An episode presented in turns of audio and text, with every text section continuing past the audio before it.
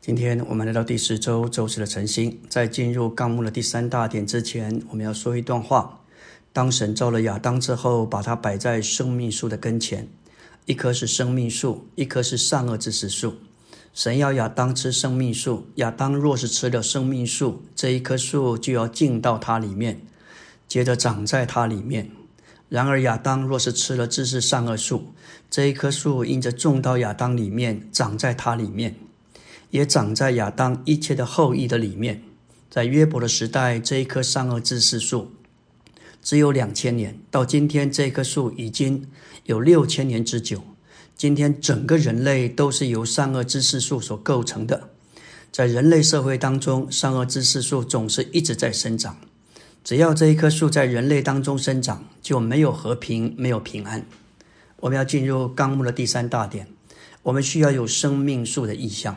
生命树乃是表征三一神在基督里以食物的形态将自己分赐到他所拣选的人里面做生命。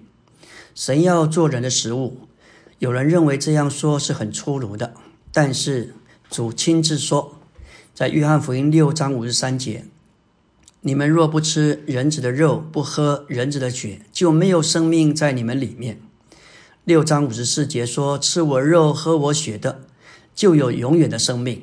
六章五十七节更明确的说道：“那吃我的人也要因我活着。”这就是依靠，也就是生命树的原则。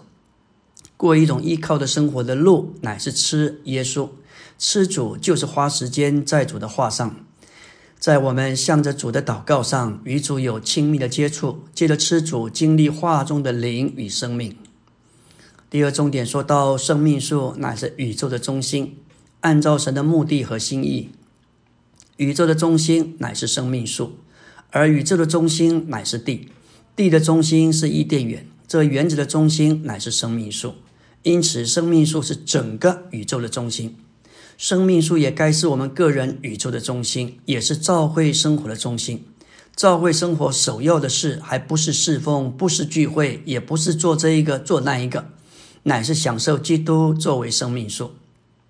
无论我们的家庭生活、教会生活、子恩，只要是与这生活与人有关，就会一直有事情发生，包括对的事，也包括错的事。我们不应当受打岔去注意这些对错是非之事。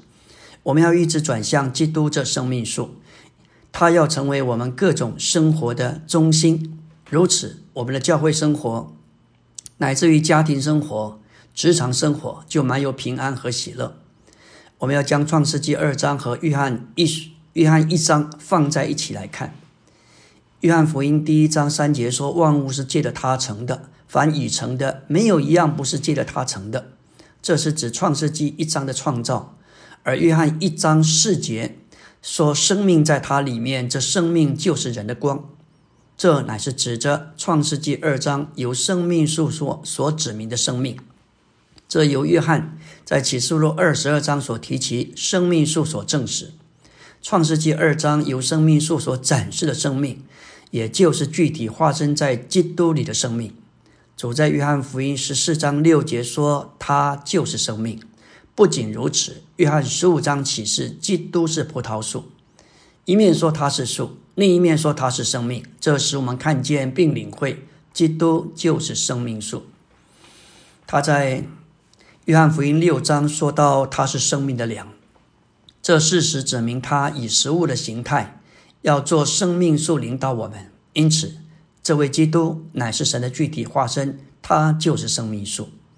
约翰福音所启示包罗万有之基督的各方面，也都是生命树的结果。六章四十八节说他是生命的粮，八章十二节说他是世界的光，也是生命的光。约翰福音十章十节说：“他来了，是要叫人得生命。”十章二十五节说：“他是复活，他也是生命。”那是十一章。约翰福音十四章六节说：“我是道路、实际和生命。”这是约翰福音中基督所示各面的丰富，也都是生命树所产生的结果。这一些乃是生命的素质。从基督这生命树流到我们这些枝子里面，我们要说到享受生命树，将成为神所有所民永远的份。关于基督是创世纪二章九节里生命树这表号的应验。启示录二章七节说：“得胜的，我必将神乐园中生命树的果子赐给他吃。”神原初的心意是要人吃生命树，但是因着人堕落，生命树就向人封闭。感谢主，借着基督的救赎，接触生命树的路再次向人打开。然而，因着教会再堕落，宗教及知识偷着进来，打插在基督里的信徒。使他们不能也不再吃这一棵生命树，因此，在启示录二章七节，主应许得胜者，他把自己这生命树的果子赐给他们吃。今天他在召会中，这召会的完成乃是新耶路撒冷，在其中这位定死并复活的基督是生命树，滋养他所有的属民，直到永远。吃生命树不仅是神原初对人的心意，也是神救赎的永远结果。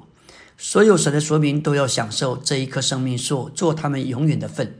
生命树长在河的两岸，指明生命树是一种的藤蔓，沿着生命水的流伸展蔓延，给神的子民接受并享受。这树实现了神原初的心意，直到永远。在勇士里，神的说明要享受生命树，也就是神的儿子耶稣基督，他是救赎的羔羊。做他们永远生命的供应，记得基督那满足神荣耀圣别公义之要求的救赎，通往生命的路重新向信徒开启。